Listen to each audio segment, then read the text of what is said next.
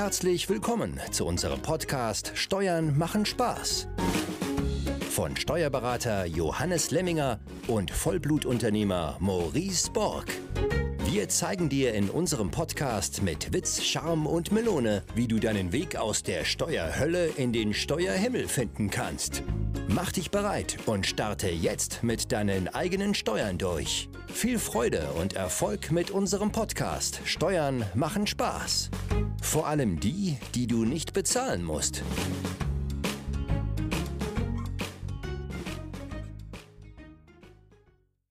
So, herzlich willkommen zu einer neuen Folge des Podcasts Steuern machen Spaß. Heute mit dem Thema G.MB, nee, G.M.B.H. Johannes, wofür steht das?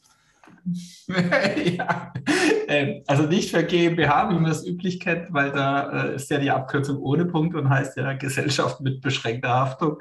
Äh, und in unserer Abkürzung haben wir auch das B noch groß geschrieben. Also es steht tatsächlich für G mal Bier holen. Ja, und wir haben hier gerade am Anfang so ein schönes Lied von, ich weiß nicht, äh, fünfjährigen Jungen abgespielt, der das Lied so schön singt. Ähm, und damit wollen wir einfach verdeutlichen, dass die GmbH ja, nicht einfach äh, morgen schnell gegründet wird und ich habe dann die perfekte Gesellschaftsform, ja, sondern äh, ich brauche dafür das richtige Mindset und das wollen wir in dieser Folge äh, einfach mal so allgemein besprechen. Mhm. Moment, es gibt auch noch eine andere. Ja, ja sorry. Nee, mach du weiter. ja, also momentan ist mein Eindruck, ähm, dass, äh, dass man von allen Ecken irgendwie die GmbH hört. Und ähm, meine, ich habe selbst dieses Jahr auch ähm, drei GmbHs gegründet, ja. Ähm, nur äh, es wird, es wird für mich immer so suggeriert, als wäre als wär die GmbH das, äh, das Wundermittel ähm, für, alle, für alle Sorgen auf dieser Welt, so ungefähr, ja. Ähm, und ich glaube, heute können wir da auch mal ein bisschen rumdiskutieren, was sind Vor- und Nachteile, wann ist denn überhaupt die GmbH auch sinnvoll oder wie kam es zu diesem Themenbereich aus deiner Sicht? Ja, also ich wollte gerade noch sagen, äh, die Abkürzung steht auch äh, oftmals dafür, dass gehst du mit, bist du hin. Also auch das verdeutlicht äh, manchmal die Schwierigkeit einer GmbH. Es ist also nicht alles rosarot und ich gehe in die GmbH und zahle dann weniger Steuern. Grundsätzlich ist das in Deutschland so, weil Kapitalgesellschaften steuerlich günstiger sind. Ähm, aber wichtig, um davon überhaupt einen Vorteil zu haben, brauche ich das richtige Mindset. Und darüber äh, reden wir heute einfach mal. Ja, und ich habe auch das Gefühl, alles schreit nach einer GmbH. Es ist das Nun, Nun plus Ultra.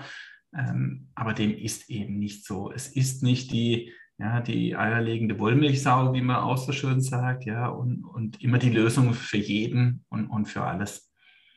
Mhm. Und auch selbst jetzt, äh, wir stehen ja heute ähm, am Tag der Bundestagswahlen, äh, ist es da sogar Thema, dass ja von der Körperschaftssteuer, also von der Steuer der Kapitalgesellschaft, äh, da hört man nichts, da geht es nicht um irgendwelche Steuererhöhungen. Ja, manch einer verwendet es dann auch noch äh, im Wahlkampf äh, zu sagen, oder nicht, äh, zeigt den Wahlkampf, dass doch schön ist, wenn man die GmbH geht, weil dort erwarte ich auch nach der Wahl, egal wie es ausgeht, keine äh, Steuererhöhung ganz anders im Privatbereich. Das heißt also, auch der Einzelunternehmer im Privatbereich äh, wird wohl höhere Steuern bezahlen. Die GmbH wird davon unberührt bleiben. Trotzdem ja, hat sie halt äh, gewaltige Tücken. Hm. Und jetzt hast du, jetzt hast du ähm, von dem richtigen Mindset gesprochen. Ähm, was genau meinst du? Also, was hat das Mindset mit einer, mit einer Firmengründung oder mit einer Gründung einer Kapitalgesellschaft zu tun? Ja, entscheidend ist, dass man das Wesen einer Kapitalgesellschaft, jetzt äh, reden wir hier mal von der GmbH, wirklich verstehen muss, bevor man sich äh, in die Gründung einer GmbH stürzt. Weil habe ich sie ja mal gegründet, dann habe ich sie ja an der Backe. Ja, also es hilft mir ja dann nachher nichts, wieder alles zu ändern, äh, weil das ist sehr langwierig und auch wieder sehr aufwendig. Natürlich kann ich auch meine GmbH wieder beenden, aber auch das äh, dauert einen gewissen Prozess und, und, und dauert ja in der Regel äh, bis zu drei Jahre. Ja, ich bekomme das zwar etwas schneller hin letztendlich, aber es ist trotzdem sehr aufwendig gegenüber dem Finanzamt und gegen allen, äh, wo ich hier veröffentlichen muss. Und deswegen ist so entscheidend zu verstehen, was denn der Unterschied ist jetzt zum klassischen Einzelunternehmer im Vergleich zu einer GmbH. Und da fängt es natürlich schon an mit unserer Steuersystematik. Das halt im Einzelunternehmen, da gibt es einen Gewinn am Ende des Ergebnisses des Geschäftsjahres und da ist jetzt dein Gehalt, also das ist schon mal ein gravierender Unterschied des Einzelunternehmers natürlich in keinster Weise berücksichtigt. Äh, viele denken auch am Anfang, wenn sie sich selbstständig machen als Einzelunternehmen, dass ein Gehalt, das sie sich ausbezahlen, abzugsfähig wäre. Mhm. Und, und das ist schon mal der erste Punkt. Das ist es nicht, sondern das ist ganz normal Privatentnahme und hat nichts mit einem Gehalt zu tun. Im Einzelunternehmen sind deine Mitarbeiter, die sind alle angestellt und die bekommen Gehalt. Und der Einzelunternehmer ist selbstständig und bekommt kein Gehalt. Der kann nachher über den Gewinn in irgendeiner Weise, wie er will, verfügen. Und in der GmbH bin ich als GmbH-Gesellschafter eben genauso angestellt, in Anführungszeichen, wie alle anderen Mitarbeiter. Mhm. Klingt jetzt nach einem großen Vorteil erstmal, wenn ich meine eigenen Kosten nun auch steuerlich geltend machen kann. Ja, und, und da kommt dann die Steuersystematik ins Spiel. Jetzt in der GmbH rechnen wir jetzt einfach mal pauschal mit 30 Prozent Gesamtsteuer in der GmbH. Und das ist dann der nächste Punkt. In der GmbH bin ich natürlich verhaftet. Das heißt, alles, was in der GmbH passiert, ist ja noch nicht in meinem Privatvermögen. Ich halte vielleicht meine GmbH privat, ganz klassisch, wenn ich jetzt als ähm, Unternehmer, Gesellschafter eine GmbH gründe, dann ist die in meinem Privatvermögen. Aber die GmbH, alles, was darin passiert, ist immer noch in der GmbH. Das heißt, ich zahle dort 30 Prozent Steuern, da ist mein Gehalt abzugsfähig, unabhängig jetzt mal von der Höhe im ersten Schritt. So will ich aber jetzt dieses Geld in meine Privatsphäre bekommen, äh, dann passiert es in der Regel, wenn ich nicht das richtige Mindset habe, durch Gewinnausschüttung oder aber durch das, dass ich mein Gehalt erhöhe, ich zahle mir eine jährliche Tantieme und so weiter. Und, und dann habe ich ja im Privatbereich nochmal eine Steuer. Ja, das heißt, die 30 Prozent, die ich in der GmbH habe, werden dann nochmal, je nachdem, wie das Geld in meinen Privatbereich kommt, nochmal versteuert. Und dann bin ich im Steuersatz immer, in der Regel immer höher, als hätte ich ähm, von Anfang an nur eine Einzelfirma. Ja, genau. Und das ist ja das, was ähm, aus meiner Sicht oft vergessen wird oder ausgeblendet wird, weil immer dieser Vergleich gemacht wird, GmbH-Besteuerung ungefähr 30 Prozent und Einzelunternehmer ähm, ungefähr 42 Prozent oder sogar 45 Prozent dann irgendwann im, im, im reichen Steuersatz, ja. Äh, und dann wird immer die Entscheidung schon getroffen, so, dann ist die GmbH das Richtige für mich, ja. Ähm, und äh, wie du jetzt gerade mal gezeigt hast, so einfach ist es nämlich nicht. Ähm, und da verstehe ich jetzt auch den Punkt mit dem Mindset. Ähm, ich bin ja, ich wie gesagt auch dabei, dieses, dieses, diese Struktur bei mir aufzubauen mit, mit drei GmbHs. Und ich musste auch erstmal dieses Mindset lernen, dass ich den Vermögensaufbau nicht zwangsläufig im Privaten betreiben muss. Also es muss auch nicht alles im Privaten sein. Ich weiß gar nicht, warum wir das alle so in uns tragen, dass wir, dass wir das Gefühl haben, alles im Privaten haben zu müssen. Ähm, irgendwie letztens mal in, in, in, in Doku oder so geguckt, dass, dass reiche Menschen oftmals kaum etwas in der Privatsphäre haben, sondern alles im, im Deckmantel ähm, der GmbH. Meintest du diesen Punkt mit Mindset? Ja, also genau, das ist ein ganz, ganz entscheidender Punkt. Und, und natürlich sind wir so gepolt, dass wir den Eigentum, ja, den Besitz wollen wir haben. Und, und das habe ich in der GmbH eben nur dann, wenn ich es im Privatvermögen besitze. Ob das jetzt meine Aktien sind, ob es meine Immobilien sind. Wenn ich die innerhalb der GmbH habe, dann gehört das ja in diesem Moment auch der GmbH. Und, und das ist der große Punkt, sage ich mal, den viele anfangs überwinden müssen, äh, den Gedanken vom Besitz, Eigentum sich zu lösen und zu sagen, es reicht, wenn ich die Kontrolle darüber habe. Ich bestimme, was mit diesem Geld, was mit dieser Immobilie, mit diesen Aktien in meiner GmbH passiert. oder darüber hinaus, ich bestimme, was, wie auch bei dir in Zukunft mit mehreren GmbHs passiert. Und, und das ist so entscheidend. Ich kann die Steuer super steuern, wenn ich die Kontrolle darüber habe. Es wird viel, viel schwieriger und manchmal wirklich unmöglich, wenn ich den Besitz habe. Äh, dann komme ich um manche Steuern in keinster Weise drum herum. Bei der Kontrolle kann ich das viel, viel besser äh, kontrollieren und auch steuern. Und, und das ist wirklich so für viele extrem schwierig. Äh, auf, ich sage mal, auf dem Blatt, in der Theorie hört sich das immer sehr einfach an. In der Praxis macht das aber dann tatsächlich, auch wenn ich dann in der GmbH bin, sehr oft noch nachgelagerte Schwierigkeiten. Weil ich halt dann plötzlich das Geld für irgendetwas brauche, für was auch immer. Ich komme morgen auf die Idee, eine Weltreise zu machen, die kostet dann auch äh, etwas mehr als 10.000 Euro, die kostet dann richtig Geld. Ja, dann brauche ich plötzlich Geld in der Privatsphäre.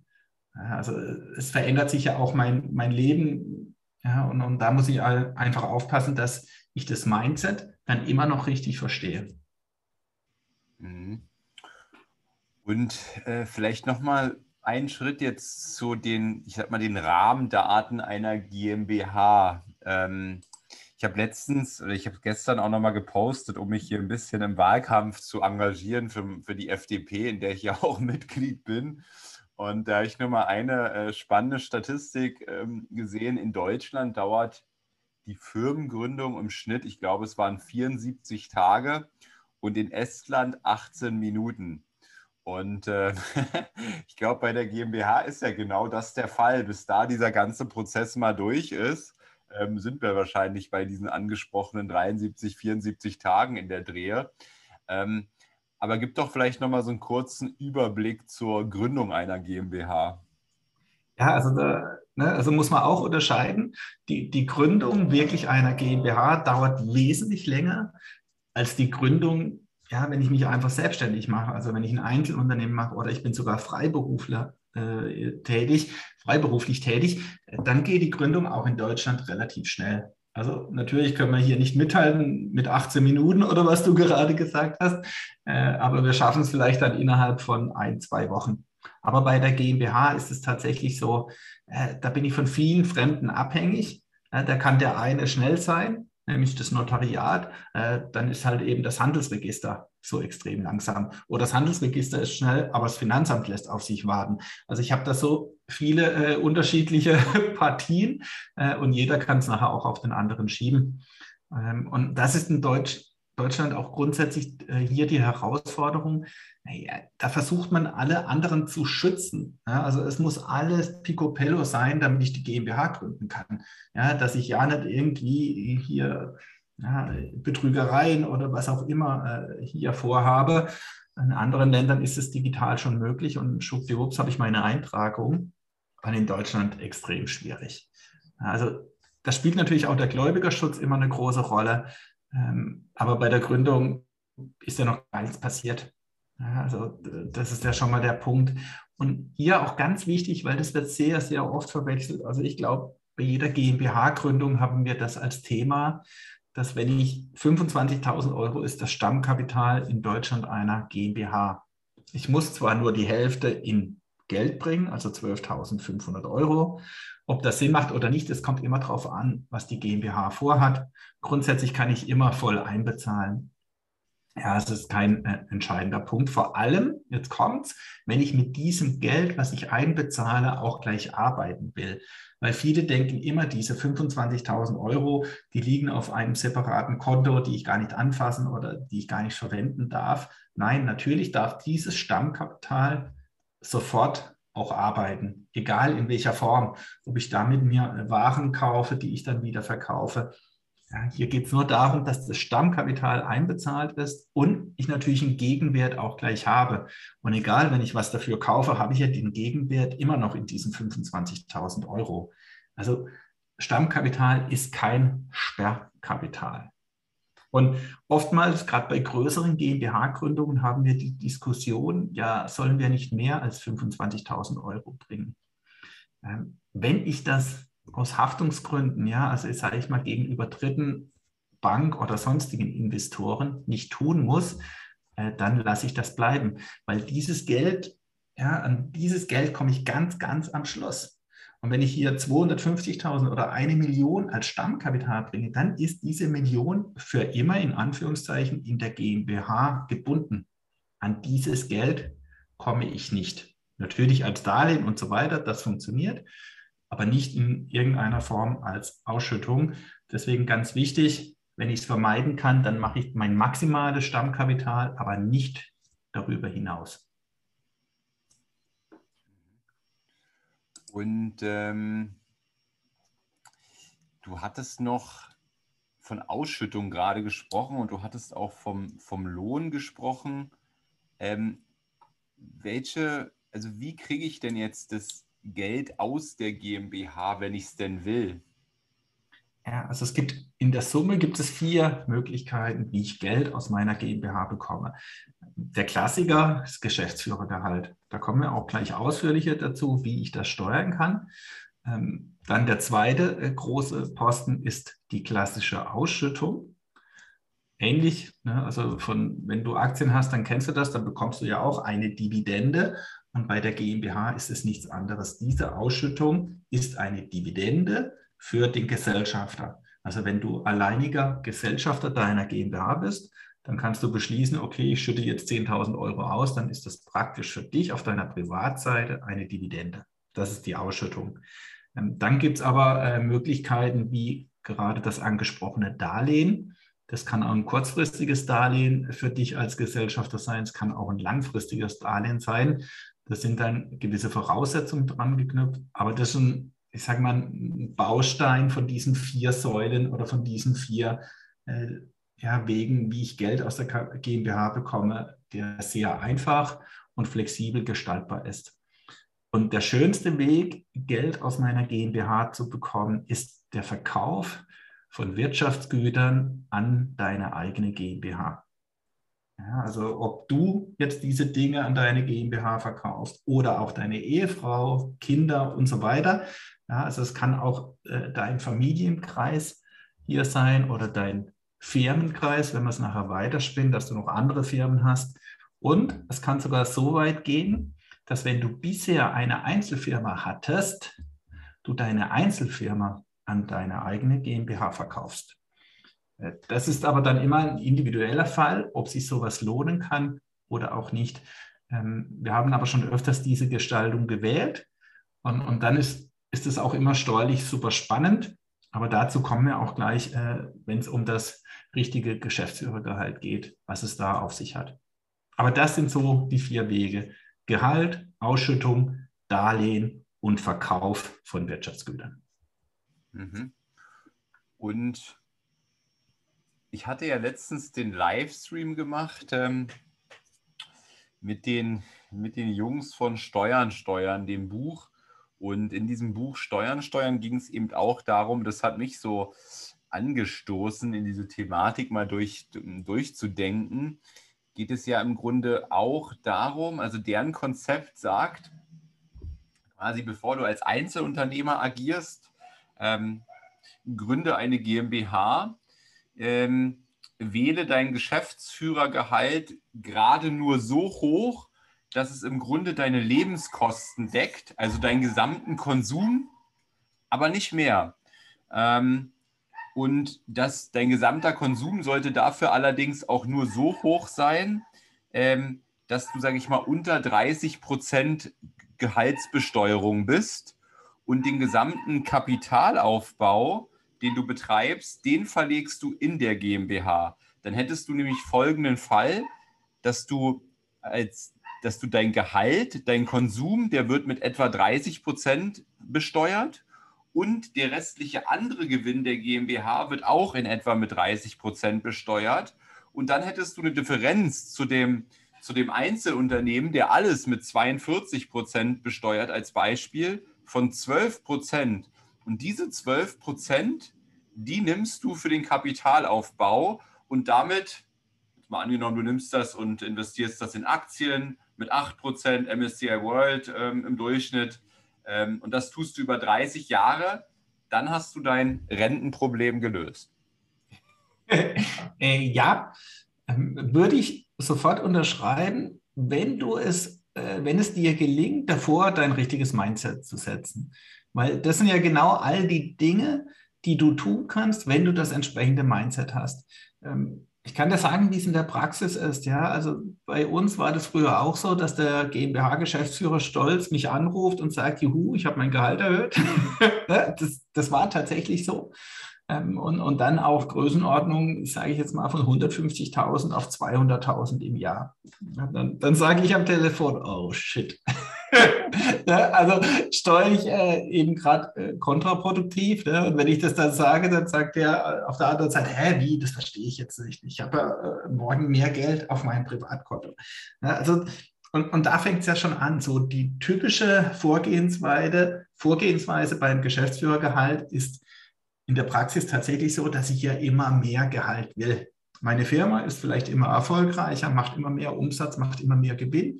In der Konsequenz erhöhe ich auch jedes Jahr mein Geschäftsführergehalt oder schon allein automatisch durch irgendeine Gewinntantieme, äh, die sich immer aufs Jahresergebnis bezieht. Äh, auch diese wird ja dann immer größer und, und verlagere immer mehr Gehalt auf meine Privatseite. Und dann passiert genau das, was du hier angesprochen hast. In der Privatsphäre versteuere ich mit 42 Prozent dieses Geld.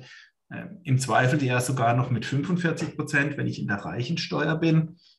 Und definitiv auch in naher Zukunft wird diese 42 Prozent wahrscheinlich nach der Wahl höher werden. Also da wird dieses Verhältnis, wenn man das richtige Mindset hat, besser.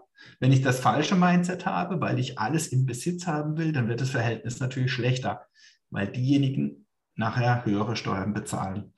Und genauso wie du gesagt hast, der einfachste Weg ist, dass ich einfach diese Differenz 30 zu 42 oder zu 45 Prozent in der GmbH, in der Summe mehr zur Verfügung habe und dieses Geld natürlich in der GmbH, und jetzt kommt ja das Schöne, auch steuerlich begünstigt äh, mein Vermögen aufbauen kann.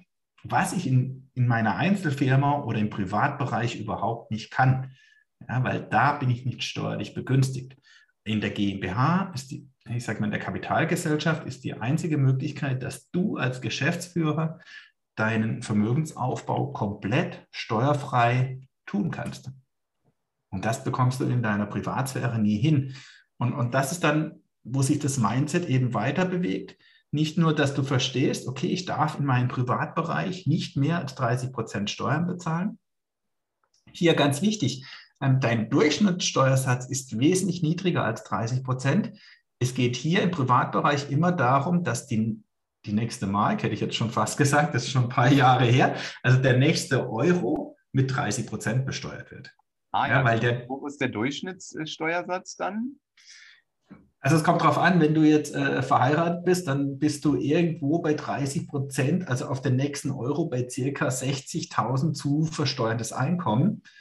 Jetzt kalkulieren wir einfach mal, deine Frau würde nichts verdienen, dann hast du vielleicht ein 80.000 Euro Gehalt, weil du hast ja im Privatbereich noch gewisse Abzüge wie die Krankenversicherung und je nachdem noch auch äh, andere Dinge. Dann kommst du vielleicht auf zu versteuerndes Einkommen von circa 60.000 Euro. Ähm, und darauf hast du dann auf den letzten Euro 30 Prozent. Dein Durchschnittssteuersatz liegt vielleicht da irgendwo knapp über 20 weil die ersten 18.000, 19.000 sind ja komplett steuerfrei. Und dann fängt, glaube ich, der Einkommenstarif mit 14 Prozent an und steigt ja dann bis zum Maximum 42.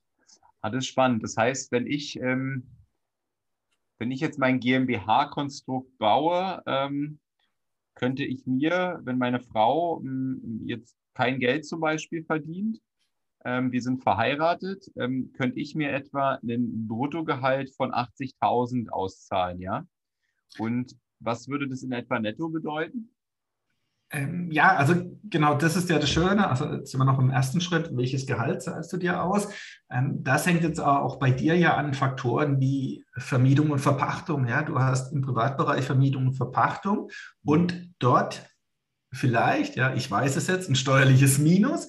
Das heißt, dann kann natürlich dein Geschäftsführergehalt, weil das ja verrechnet wird, wenn du ein steuerliches Minus von minus 20.000 als Beispiel hättest äh, und ja. dann zahl, zahlst du dir 80.000 Gehalt, Bruttogehalt aus, dann hättest du ja schon mal 20.000 gekürzt. Ja, und dann kommt noch deine Krankenversicherung, deine Spenden, was auch immer du im Privatbereich noch abzugsfähig hast, Kinderbetreuungskosten und so weiter. Es gibt ja verschiedene Dinge. Äh, und dann bist du plötzlich bei deinem zu versteuernden Einkommen bei 40.000 und würdest auf, ne, auf dein Geschäftsführergehalt ja viel weniger Steuern bezahlen, als du in deiner GmbH abziehen darfst. Und, und da geht es darum, das dann auszutarieren. Dann können wir sagen, okay, lieber Maurice, solange du so hohe Verluste in deiner Vermietung und Verpachtung hast, können wir dein Geschäftsführergehalt auf 100.000 hochsetzen. Ah, ja. Wenn es natürlich die GmbH hergibt. Na, also es macht keinen Sinn, wenn die GmbH nachher keine 100.000 Gewinn macht ohne dein Gehalt, äh, weil dann würdest du ja dort ins Minus rutschen und ja auch gar keine Steuern bezahlen. Das muss man natürlich auch immer Auge behalten. Aber jetzt reden wir einfach mal davon, dass deine GmbH nach oben hin äh, so einen Gewinn hat, dass das Geschäftsführergehalt nach oben auch äh, in Anführungszeichen sehr hoch angepasst werden kann. Mhm. Also, und, und das ist ja das Spannende. Das kann sich ja auch jetzt auch in deiner Situation, ähm, jetzt gehen wir mal zu deiner nicht selbstständigen Tätigkeit, ja, die du vielleicht irgendwann ja beendest und du bekommst eine Abfindung. So, dann werden wir das versuchen so zu steuern, dass du diese Abfindung nicht Ende des Jahres bekommst, weil das wäre steuerlich doof. Ne? Du hast ja dann schon dein ganzes Gehalt erhalten in diesem Jahr und dann würdest du noch die Abfindung dazu bekommen. Mhm. Ähm, also müssen wir versuchen, dass du die Abfindung in einem Jahr bekommst, wo du gar keine Einkünfte hast. So, sprich im Jahresanfang. Ja, also du endest deine Angestellten-Tätigkeit zum 31.12. und die Abfindung bekommst du im Januar. So, und in diesem Jahr bekommst du auch kein Gehalt von deiner GmbH. Mhm. Und somit ist die Abfindung, wenn deine Frau auch keine Einkünfte hat, dann musst du die überhaupt nicht versteuern. Dann ist die komplett steuerfrei. Weil eine Abfindung, Abfindung gilt die Fünftelregelung. Jetzt kommt es natürlich darauf an, wie hoch sie ist. Also wenn du eine Million bekommst, ja, dann ist die natürlich auch nicht steuerfrei. Aber wenn wir von 100.000 Euro jetzt sprechen, dann wäre die im Prinzip steuerfrei. Fünftelregelung sagt, ähm, es wird geguckt, was zahlst du Steuern bei 20.000 Euro. Es wird durch fünf geteilt. Und bei 20.000 Euro würdest du ja fast gar keine Steuern bezahlen, weil du ja sonst keine Einkünfte hast und du hast noch negative Vermietung, Verpachtung. Da fällst du unter den Freibetrag. Ah ja. Das heißt, und damit ist dein Steuersatz null. Und der wird dann multipliziert. Die Regelung heißt, du nimmst, du nimmst den Betrag, teilst den durch fünf und guckst dann, was auf, diesen, auf dieses Ergebnis für einen Steuersatz fällig wäre. Genau, und diesen Steuersatz, der wird dann natürlich mal 5 genommen. Ja. Also nicht der Steuersatz an sich, sondern die absolute Steuer. So, und wenn du aber natürlich durch die Fünftelregelung einen Steuersatz von 0% hast, mal 5, haben wir ja mal in der Schule gelernt, gibt dann auch 0. Ah, ja. und, und deswegen kann ich Abfindungen ja, manchmal super steuern in, in deinem Gesamtkonstrukt, ja, wenn du noch Verluste aus Vermietung und Verpachtung hast. Oder aber, was es ja auch noch gibt, ne, haben wir auch mal angesprochen, du hast einen Investitionsabzugsbetrag, weil du vielleicht im nächsten Jahr ein Hausboot kaufst. Ne, also auch dadurch kannst du eine Abfindung extrem abfedern. Da könnte deine Abfindung ja schon 300.000 Euro sein. Ja, also, und da siehst du, da, da kannst du extrem spielen. Und der Vorteil, du bist in der GmbH, okay, dann wird in diesem Jahr halt kein Geschäftsführergehalt bezahlt. Weil sonst äh, ist ja das Geschäftsführergehalt kontraproduktiv. Auch wenn du nur in Anführungszeichen 40.000 bekommst, plötzlich kommst du in die Steuer mal fünf durch die Abfindungsregelung. Ja, und dann würde plötzlich deine Abfindung sehr schnell auch sehr viel Steuern kosten. Mhm. Ja, so spannend. Ähm, du hast das ich sag mal so, das Gehalt, das optimale Gehalt äh, merkt man schon. Das ist, äh, das ist variabel von unterschiedlichen äh, Faktoren noch, aber mal ganz grob so bei Verheirateten, wo dann der eine Lebenspartner eben zum Beispiel kein, kein Gehalt oder keine Einkünfte bezieht, dann wäre es bei 60.000. Dementsprechend wäre es bei Singles oder nicht Verheirateten bei 30.000. Genau, also knapp die Hälfte wichtig, ne, es geht nicht um das Gehalten dieser Größe, sondern zu versteuerndes Einkommen. Mhm. Also die 60.000 sind das zu versteuernde Einkommen, was du in deiner Privatsphäre mit deiner Ehefrau tatsächlich der Steuer unterwerfen musst. Also wie gesagt, der Klassiker Krankenversicherung darfst du ja vorher abziehen. Wenn du jetzt äh, eine Spende an die FDP gemacht hast, dann darfst du die abziehen. Kinderbetreuungskosten werden abgezogen. Ja, so hat ja jeder unterschiedliche Dinge. Vermietung und Verpachtung bei dir, aber auch Werbungskosten aus deiner nicht selbstständigen Tätigkeit dürften abgezogen werden. Wenn du jetzt bei der GmbH natürlich dein Gehalt hast, dann hast du da in der Regel viel weniger als aktuell vielleicht jetzt in, in deinem Job. Aber alles darfst du ja vorher abziehen. Und da gibt es dann dieses zu versteuernde Einkommen. Und da ist es im Moment ungefähr bei 60.000 Euro bei Verheirateten und 30.000 Euro ja, bei Nichtverheirateten. Mhm. Also ganz wichtig, diese Unterscheidung zu machen, dass es nicht um 60.000 Bruttogehalt geht, ja. Ja, sondern um 60.000 zu versteuerndes Einkommen. Und dann ist es individuell. Bei dir kann vielleicht dein Bruttogehalt 80.000 sein, 90.000. Beim anderen reichen vielleicht 65, ja, äh, weil der gar nichts hat zum Abziehen, großartig. Mhm. Jetzt, ich habe nochmal über einen Punkt gerade nachgedacht. Ähm, du meintest, äh, wie, wie kriege ich jetzt noch Geld aus meiner GmbH raus? Also als Beispiel, ähm, ich mache mal dieses Modell ähm, so entsprechend, dass ich mein, ähm, mein Gehalt, eben mein Geschäftsführergehalt in meiner GmbH entsprechend niedrig wähle. Ähm, ich meine, ich habe ja auch keine großen oder wir haben keine großen ähm, Fixkosten.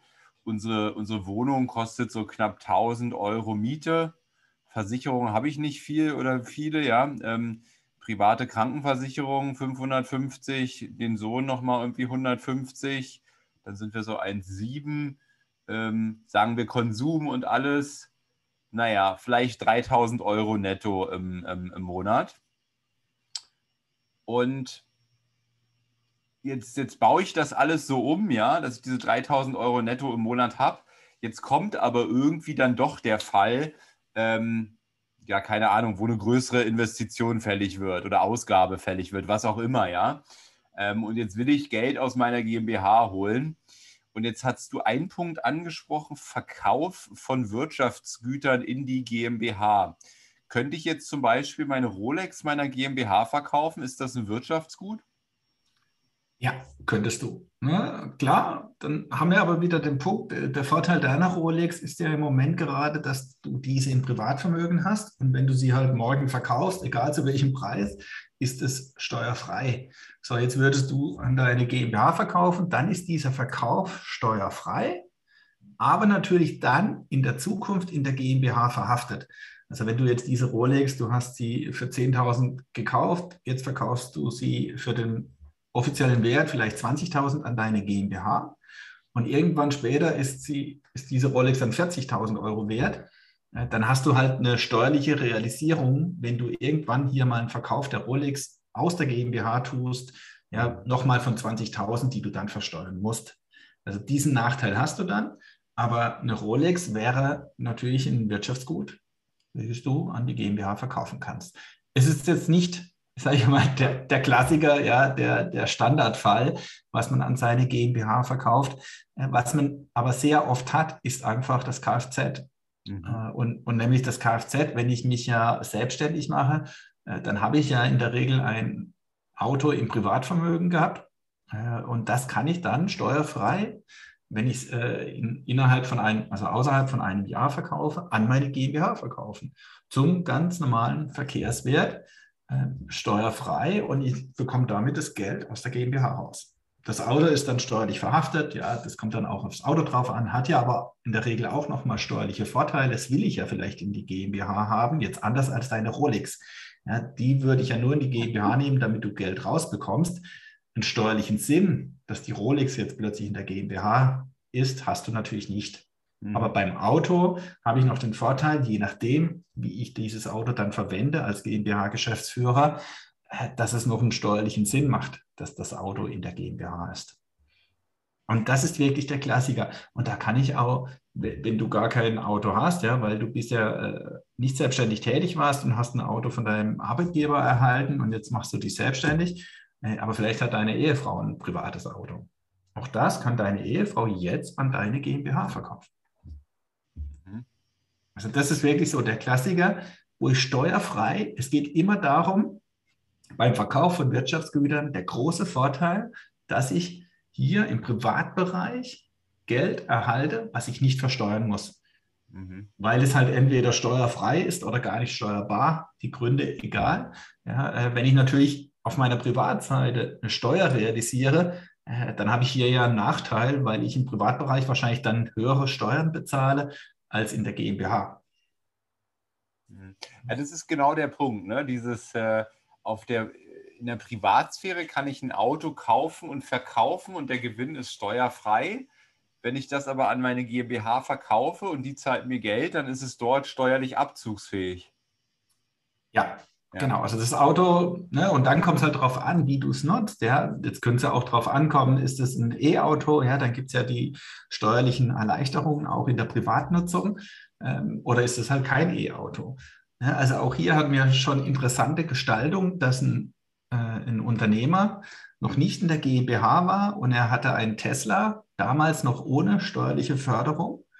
Ähm, und diesen Tesla haben wir dann, äh, seit 2019 gibt es, glaube ich, schon die Erleichterung, oder 20 war das dann, ich glaube 20, haben wir dann an die eigene GmbH verkauft, mit dem Vorteil, in der GmbH ist es ein Neukauf und ich hatte plötzlich die steuerliche Förderung auf dem Tesla, die ich vorher in der Einzelfirma nicht hatte. Also, und deswegen ist es immer extrem individuell. Und das war auch gleichzeitig noch ein Fall, dass der ein Einzelunternehmen hatte und wir haben ne, dieses Einzelunternehmen an die GmbH verkauft. Dadurch auch natürlich den Tesla, der im Anlagevermögen oder im Umlaufvermögen der Einzelfirma war. Und plötzlich habe ich eine viel bessere steuerliche Gestaltung, in diesem Fall beim Auto. Mhm. Ja, super spannend.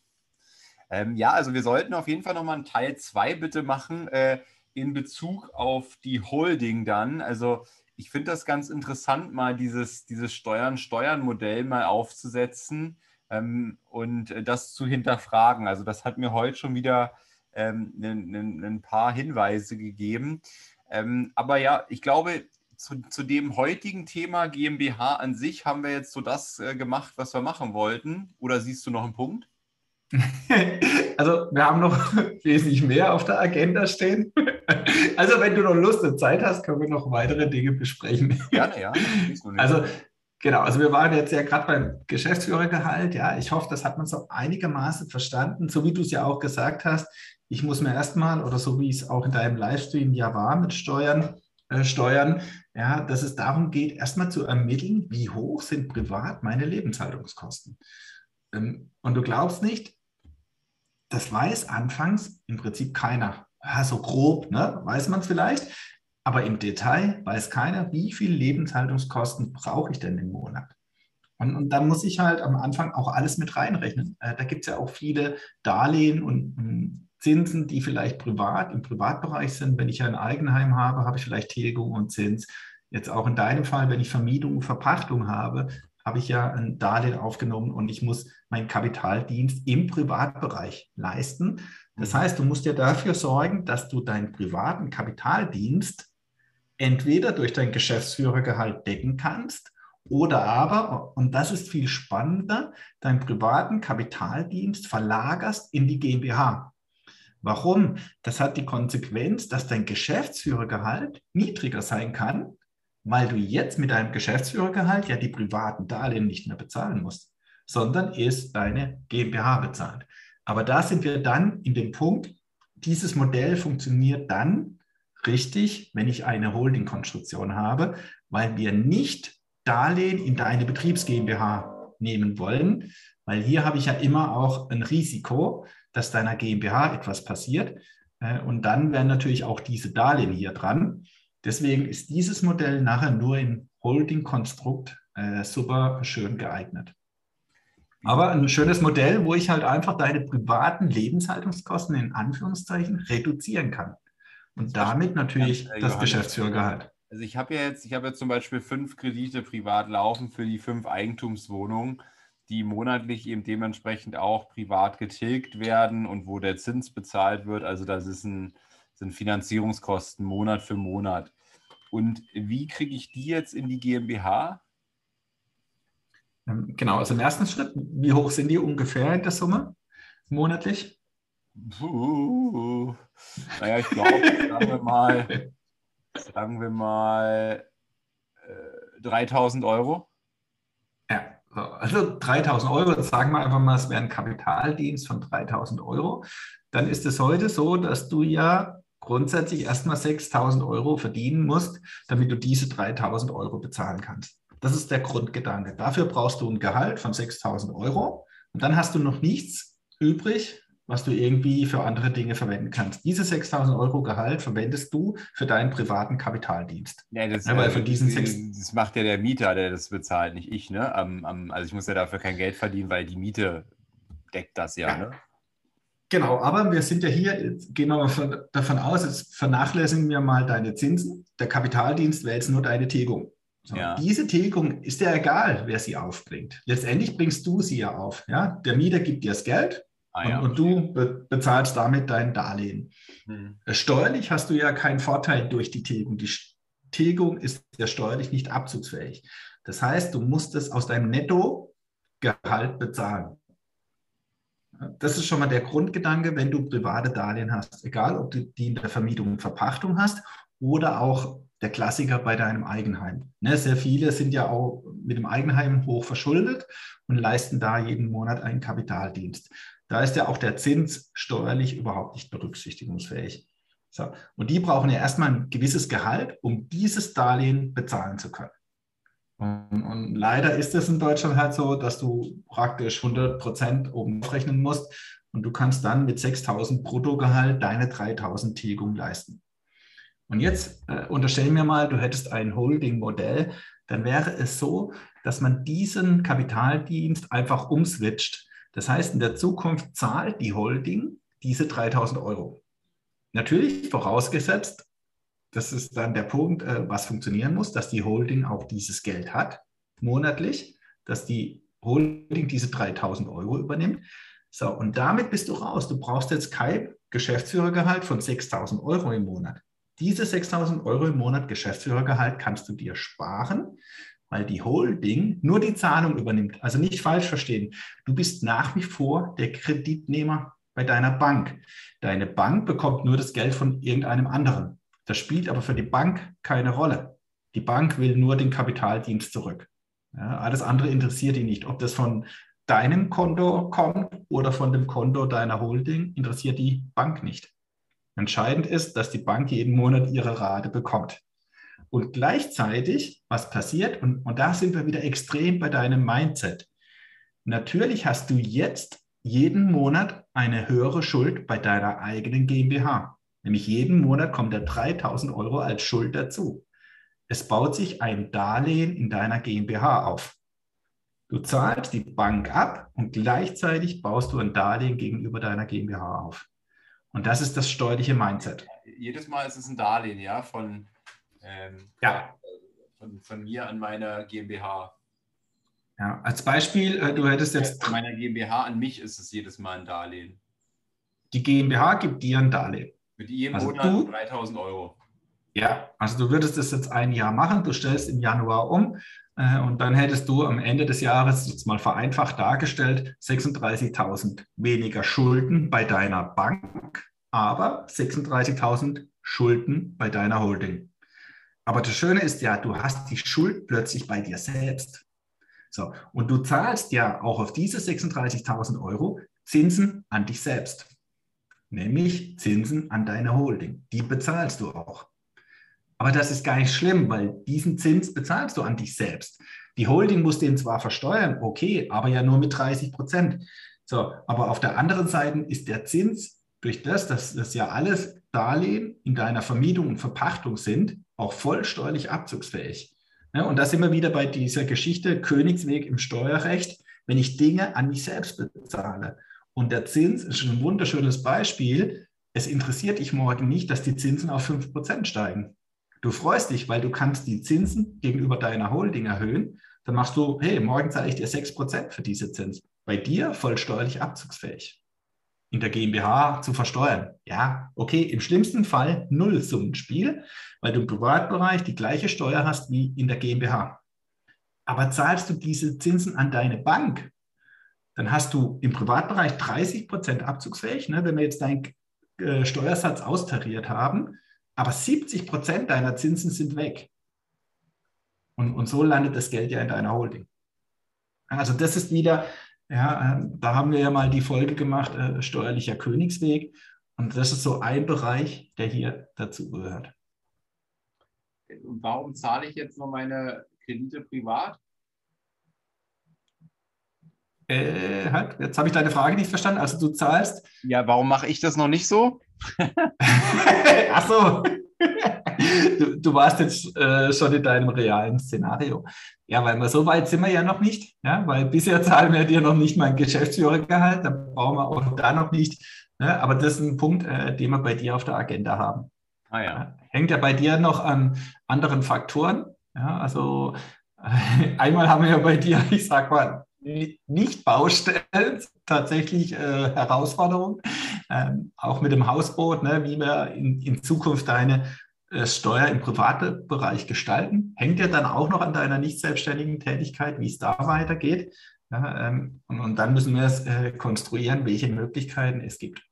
Ah, ja. und, und da ist natürlich ein Punkt, ne, deswegen ist so wichtig, wir machen ja beim Geschäftsführergehalt die Lebenshaltungskosten und, und dazu gehören eben diese private Darlehen, ja, damit ich bestimmen kann, wie viel Cashflow, letztendlich geht es um den Cashflow in deinem Privatbereich, wie viel Cashflow brauchst du mindestens, um all deine Verpflichtungen im Privatbereich bedienen zu können. Und da gehört ja auch eine private Altersversorgung dazu. Ganz egal, alles, was du bisher im Privatbereich tust. Und das Schöne ist dann, dass man gewisse Dinge auch eliminieren kann. Nämlich als erstens die private Altersversorgung. Die kannst du morgen einstampfen, weil die machen wir dann in der Zukunft in der GmbH. Vorteil, du brauchst schon mal weniger Geschäftsführergehalt, weil du die jetzt im Privatbereich ja nicht bezahlst. Und Darlehen, private, ist genau der gleiche Punkt.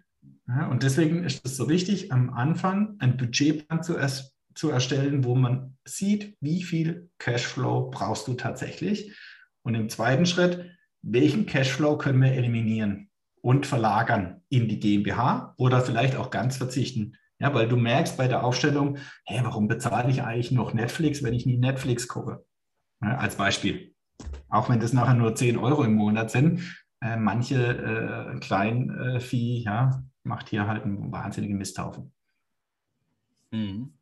Ja, spannend. Ähm, gut, Johannes. Ähm, Lass uns hier mal an der Stelle zumindest einen Break machen, ähm, weil ich glaube, es ist schon doch auch sehr komplex. Äh, und äh, vielleicht mal dein Zaster-Fazit erstmal zu GmbH an sich. Ähm, ja, äh, also man kann sich schon vor, vorstellen, ja. ja, willst du noch was sagen? nee, nee, nee, nee, ich kann es mir schon vorstellen, wie du sagst. wie mein Zaster-Fazit lautet. Ähm, also ich sage jetzt äh, ganz äh, ausdrücklich nicht, es kommt darauf an, sondern es ist wirklich entscheidend, ja, wen habe ich gegenüber sitzen. Ist das jemand, der das Mindset auf die Spur bekommt, ja, weg von Besitz hin zu Kontrolle? Ne, also auch gerade dieses angesprochene Thema mit privaten Darlehen, das fällt vielen extrem schwer. Warum? weil sie ja sagen, ja, wenn ich das zehn Jahre mache, dann habe ich ja plötzlich 360.000 immer noch Schulden. Zwar jetzt gegenüber meiner GmbH, nicht mehr gegenüber irgendeiner Bank, aber gegenüber meiner GmbH. Und das, ja, da tun sich wahnsinnig viele sehr schwer damit, weil sie wollen die Schulden loshaben. Sie wollen den Besitz, das Eigentum haben. Und deswegen für mich ist immer entscheidend, ob jemand in die GmbH soll oder nicht dass ich entsprechendes Mindset habe. Manchmal wissen wir das vor, im, im Vorfeld auch nicht, weil wir haben dann Besprechungen, da läuft es wirklich so ab, ja, verstehe ich alles. Ähm, und, und dann ist nachher so in der GmbH und geht das Theater los. weil dann kommen die gleichen Fragen wieder. Ja, wie bekomme ich jetzt mein Geld? Ne? Und so weiter und so fort. Ähm, das Schöne ist, wenn ich in der GmbH bin, dann kann ich natürlich trotzdem an mein Geld kommen. Ich muss nur wissen, im Zweifel mit steuerlichen Nachteil. Ja, weil ich halt vielleicht mein Geschäftsführergehalt viel zu hoch ansetze oder weil ich eben ausschütte. Aber ich bin ja nicht, und das ist auch das Schöne, ich gehe nicht in die GmbH und habe diese Möglichkeit nicht mehr. Entscheidend ist, dass wenn ich dann Geld brauche, dass ich weiß, welche steuerliche Konsequenzen ich habe. Also es gibt auch bei den Unternehmen, die perfektes Mindset haben, trotzdem die Konstellation, dass sie in manchen Jahren ausschütten. Aber sie sind sich dann ganz bewusst, was das bedeutet. Ähm, und deswegen ist für mich immer die GmbH eine Frage des richtigen Mindsets. Und oftmals ist es dann wirklich der Start in die unternehmerische Freiheit, Selbstbestimmung, weil ich dann darauf natürlich ein komplettes Unternehmenskonstrukt aufbauen kann. Und das kann ich tatsächlich nur mit Hilfe einer GmbH oder Kapitalgesellschaft. Deswegen bin ich großer Fan der GmbH, aber ganz wichtig, sehr oft ist das Einzelunternehmen die richtige Lösung. Also hier machen wir dann eine Unterscheidung, weil der Kunde die GmbH oder auch noch ein Konstrukt dann obendrauf überhaupt nicht verarbeiten kann und, und, und handel, handeln kann, dass es steuerlich sinnvoll ist. Ähm, und das hat dann zur Konsequenz, dass es halt viele steuerliche Nachteile hätte. Und deswegen sind wir da immer sehr vorsichtig und sagen, starte zumindest mit der Einzelfirma. Auch das ganz wichtig. Den Start ähm, sagen wir fast immer in der Einzelfirma. Und wenn es dann funktioniert, wenn ich plötzlich merke, okay, wie das Unternehmersein abläuft, dann kann ich ja jederzeit in die GmbH gehen. So, das ist äh, mein ausführliches Tasterfazit für diese Folge. Ja, sehr cool, Johannes. Dann erstmal besten Dank und ich glaube, wir werden das Thema noch ein bisschen weiter spinnen, wollte ich schon sagen. Ähm, ein bisschen, bisschen tiefer nochmal reingehen. Ich finde es sehr spannend und äh, glaube, es hilft auch vielen anderen, mal dieses Konstrukt GmbH zu, durch, zu durchdenken, zu verstehen. Und ich sage erstmal schönen Sonntag. Bringt immer nicht so viel, weil jeder die anders hört, die Folge. Aber dir zumindest, Johannes, schönen Sonntag und die jetzt mal ab zur Wahl, ja? Ja, ich habe schon gewählt. Von daher, aber äh, alle anderen, die gewählt haben, äh, wollen wir das natürlich hier wärmstens äh, ans Herz legen, dass äh, gewählt wird. genau. Also bis dahin. ja, bis dahin. Ciao. Ciao. Hat hier jemand an der Uhr gedreht? Ist es wirklich schon so spät? Ja, ihr Leute, wir machen Schluss für heute. Aber keine Sorge, wir kommen wieder und dann schalte ein, wenn es wieder heißt, Steuern machen Spaß. Und vor allem die, die du nicht bezahlen musst. Es hat dir gefallen? Dann nimm dir eine Minute Zeit und unterstütze uns mit einer Bewertung.